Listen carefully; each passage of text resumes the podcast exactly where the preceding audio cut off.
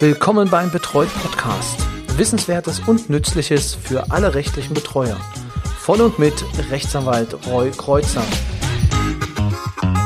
Ja, schön, dass Sie auch heute wieder einschalten. Es ist Donnerstag, eine neue Folge des Betreut Podcasts wartet auf Sie.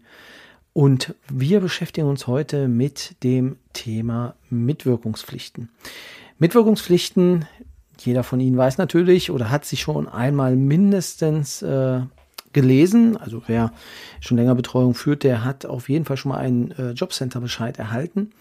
Und äh, da ist es so, dass natürlich die Behörde gerne hätte, dass der Betroffene bzw. die Betroffene auch mitwirkt. Das heißt, Unterlagen beibringt oder Untersuchungen wahrnimmt oder, oder, oder. Also es geht einfach darum, dass der Betroffene etwas tut.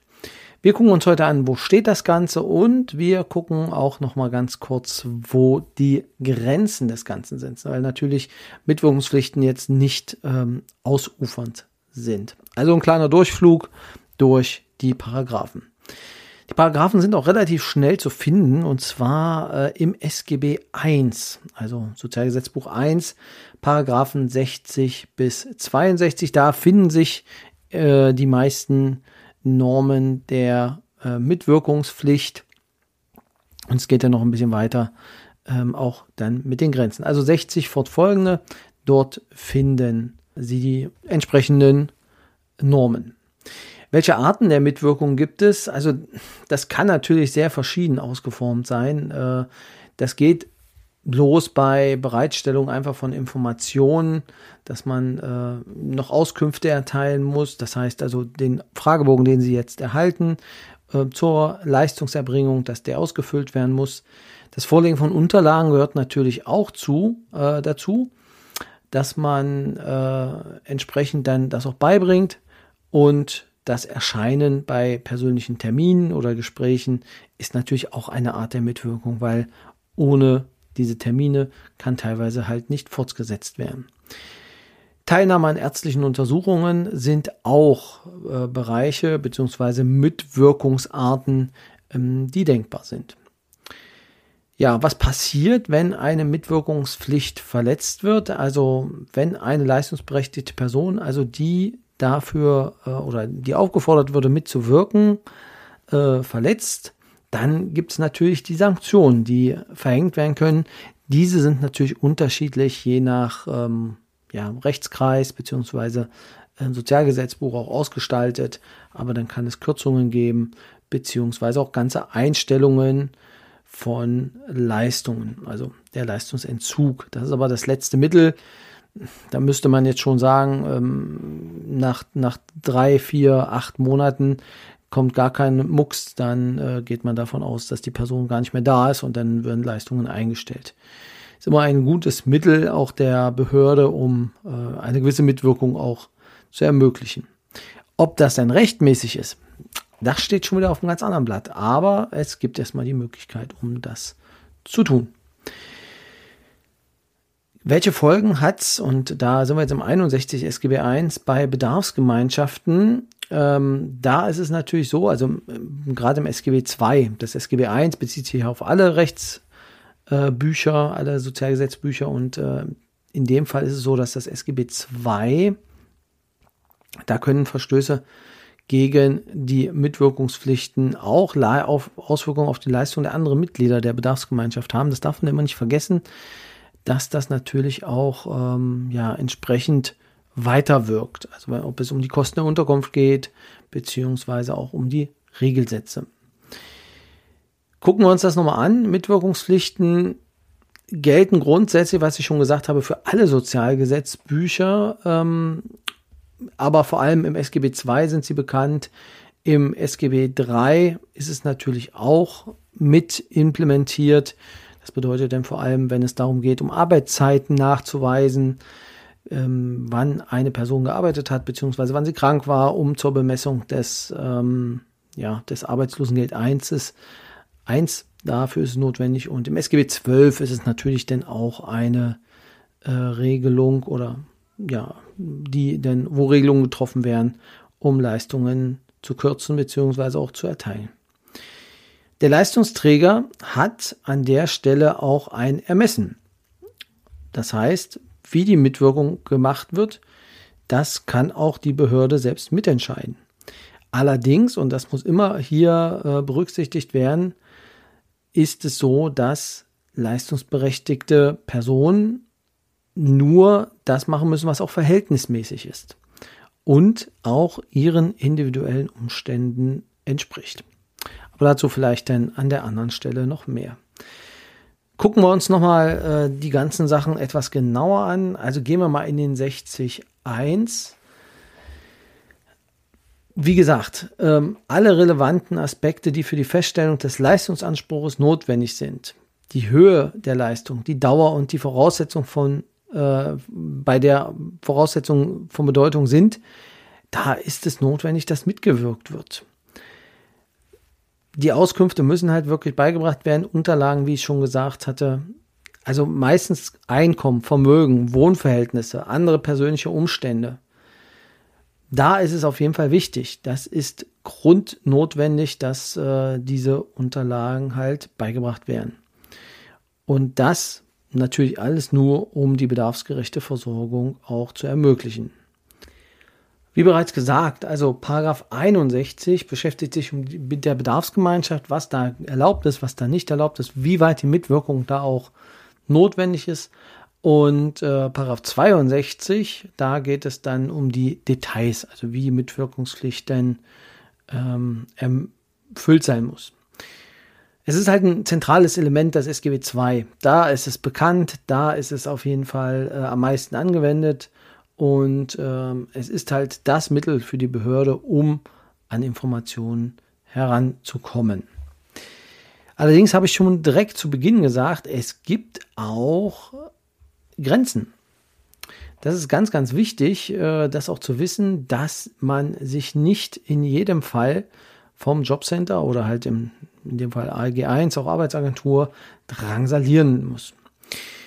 Also, wann kann das, wann sind die Grenzen erreicht? Das ist zum einen bei der Verhältnismäßigkeit. Das heißt, alles, was gemacht wird, die Mitwirkungspflicht muss verhältnismäßig sein. Die geforderte Maßnahme muss angemessen im Verhältnis zum angestrebten Ziel sein. Das heißt, wenn ich jetzt für ein, was nehmen wir da mal als Beispiel, für einen Betrag von 4,30 Euro, weil ich den noch als aufstockende Leistungen kriege, mindestens fünfmal zum Jobcenter laufen muss, um die Unterlagen einzeln einzugeben, dann ist das als unverhältnismäßig anzusehen. Hierbei kann man natürlich auch die Eingriffe in die Privatsphäre bzw. in die persönliche Freiheit als unverhältnismäßig ansehen. Also das sind so zwei Punkte, ähm, unter, also auf die man achten muss, ob es, ähm, ja, ob die Verhältnismäßigkeit vorliegt. Aber das ist nicht der einzige Punkt, den es gibt, sondern gibt, es gibt natürlich auch äh, den Schutz der besonders sensiblen Daten. Das bedeutet, wenn persönliche Daten wie Gesundheitsdaten zum Beispiel erhoben werden sollen, kann es in einigen Bereichen sein, dass das nicht mehr von der Verhältnismäßigkeit bzw. von, von der Maßnahme gedeckt ist. Die Offenlegung dieser Daten sind, da sind strenge Bedingungen äh, dran gelegt und ähm, ja, es muss halt dafür gesorgt werden, dass der Betroffene auch geschützt ist. Manche Dinge, und damit sind wir beim dritten Punkt, sind natürlich auch äh, freiwillig, also freiwillige Maßnahmen. Also Mitwirkungsmaßnahmen wie die Erstellung einer Patientenverfügung oder die Einwilligung in medizinische Behandlung sollten grundsätzlich auf Freiwilligkeit beruhen.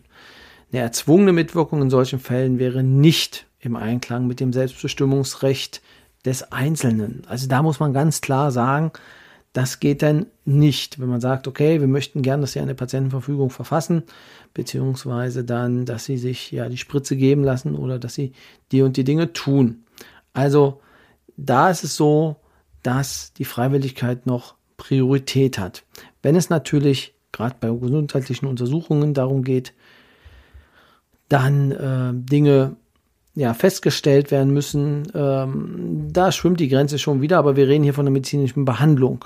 Da ist die Grenze erreicht, aber das kann gut sein, dass das natürlich bei einer Untersuchung noch nicht gegeben ist. weiterhin, und das ist auch ein wichtiger Punkt, das vergessen viele meiner Betreuten in äh, ja, nahezu äh, regelmäßiger, also in regelmäßigen Abständen, ist natürlich das Recht, sich nicht selbst belasten zu müssen. Also wenn es eine Anhörung gibt, sind sie natürlich nicht verpflichtet, ähm, Aussagen zu treffen, die sie selber äh, in Schwierigkeiten bringen. Das Problem ist nur, wenn sie das teilweise nicht machen, kann es aber ähm, Folgen, auch strafrechtliche Folgen, dann haben. Aber sie müssen natürlich dort nicht aussagen, falls sie ja Mist gebaut haben, beziehungsweise ihre Klienten, würde ich das auf jeden Fall nicht in der Anhörung auch angeben, da die Unterlagen natürlich dann dementsprechend beigezogen werden können durch die Staatsanwaltschaft und hm, verwertet werden. Das heißt, da ist dann Schweigen im Walde, beziehungsweise darf natürlich auch dort nichts Falsches erzählt werden.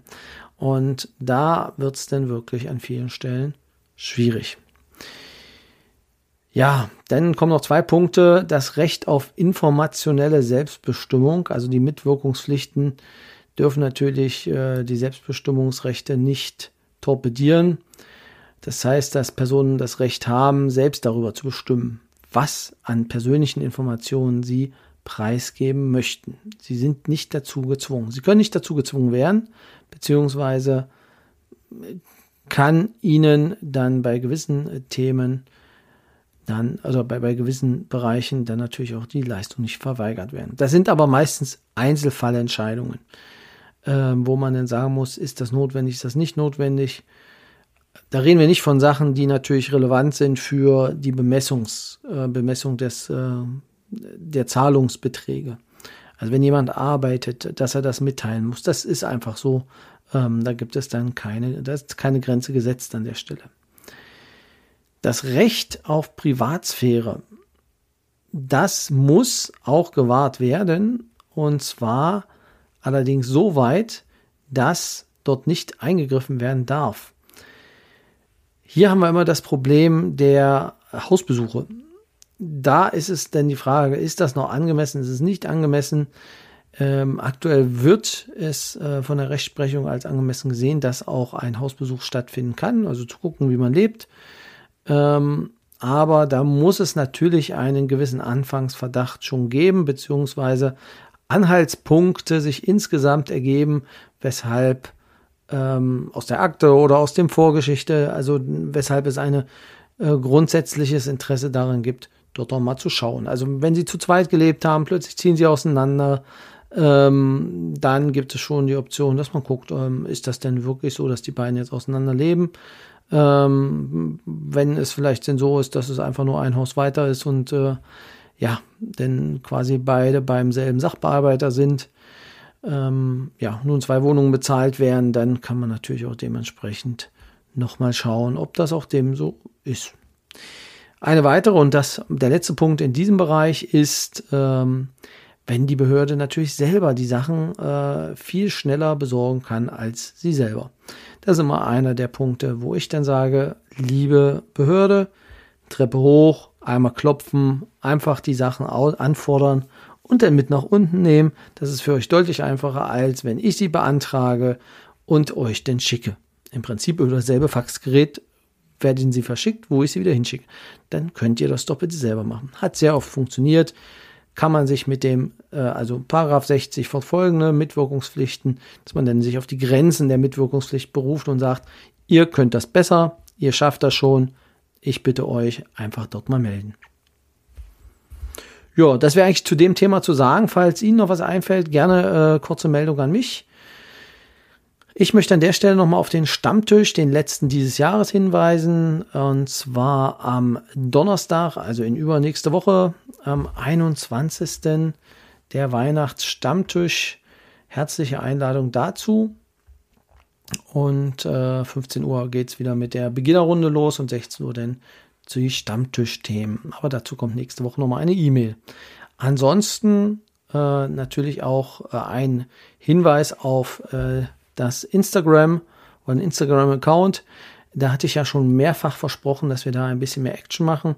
Zum neuen Jahr wird das dann auch passieren. Das heißt, jetzt schon anmelden, betreut Podcast, einfach äh, suchen und äh, also betreut mit RY und dann einfach folgen und dann wird es demnächst wahrscheinlich dort etwas bunter und lustiger werden, beziehungsweise informativer. Ähm, können Sie sich darauf freuen. Und da kann man mir auch äh, eine kurze Nachricht denn hinterlassen. Sollte das mal etwas länger dauern mit dem Antworten, nicht böse sein. Ich sehe es und ich werde auch antworten. Und im Zweifel einfach nochmal nachfragen. Ähm, momentan ist alles ein wenig trubelig, äh, wahrscheinlich wie bei Ihnen auch, kurz vor Weihnachten. Dann können die ein oder anderen Sachen mal untergehen das war's für diese Woche. Ich hoffe, es hat Ihnen gefallen. Ansonsten lassen es gut gehen. Der zweite Advent naht. Machen Sie das zweite Lichtlein an. Und ähm, ja, genießen Sie mit Ihrer Familie alleine oder ähm, Hund und Katze. Also sind ja auch treue Begleiter. Ein vorweihnachtliches Wochenende.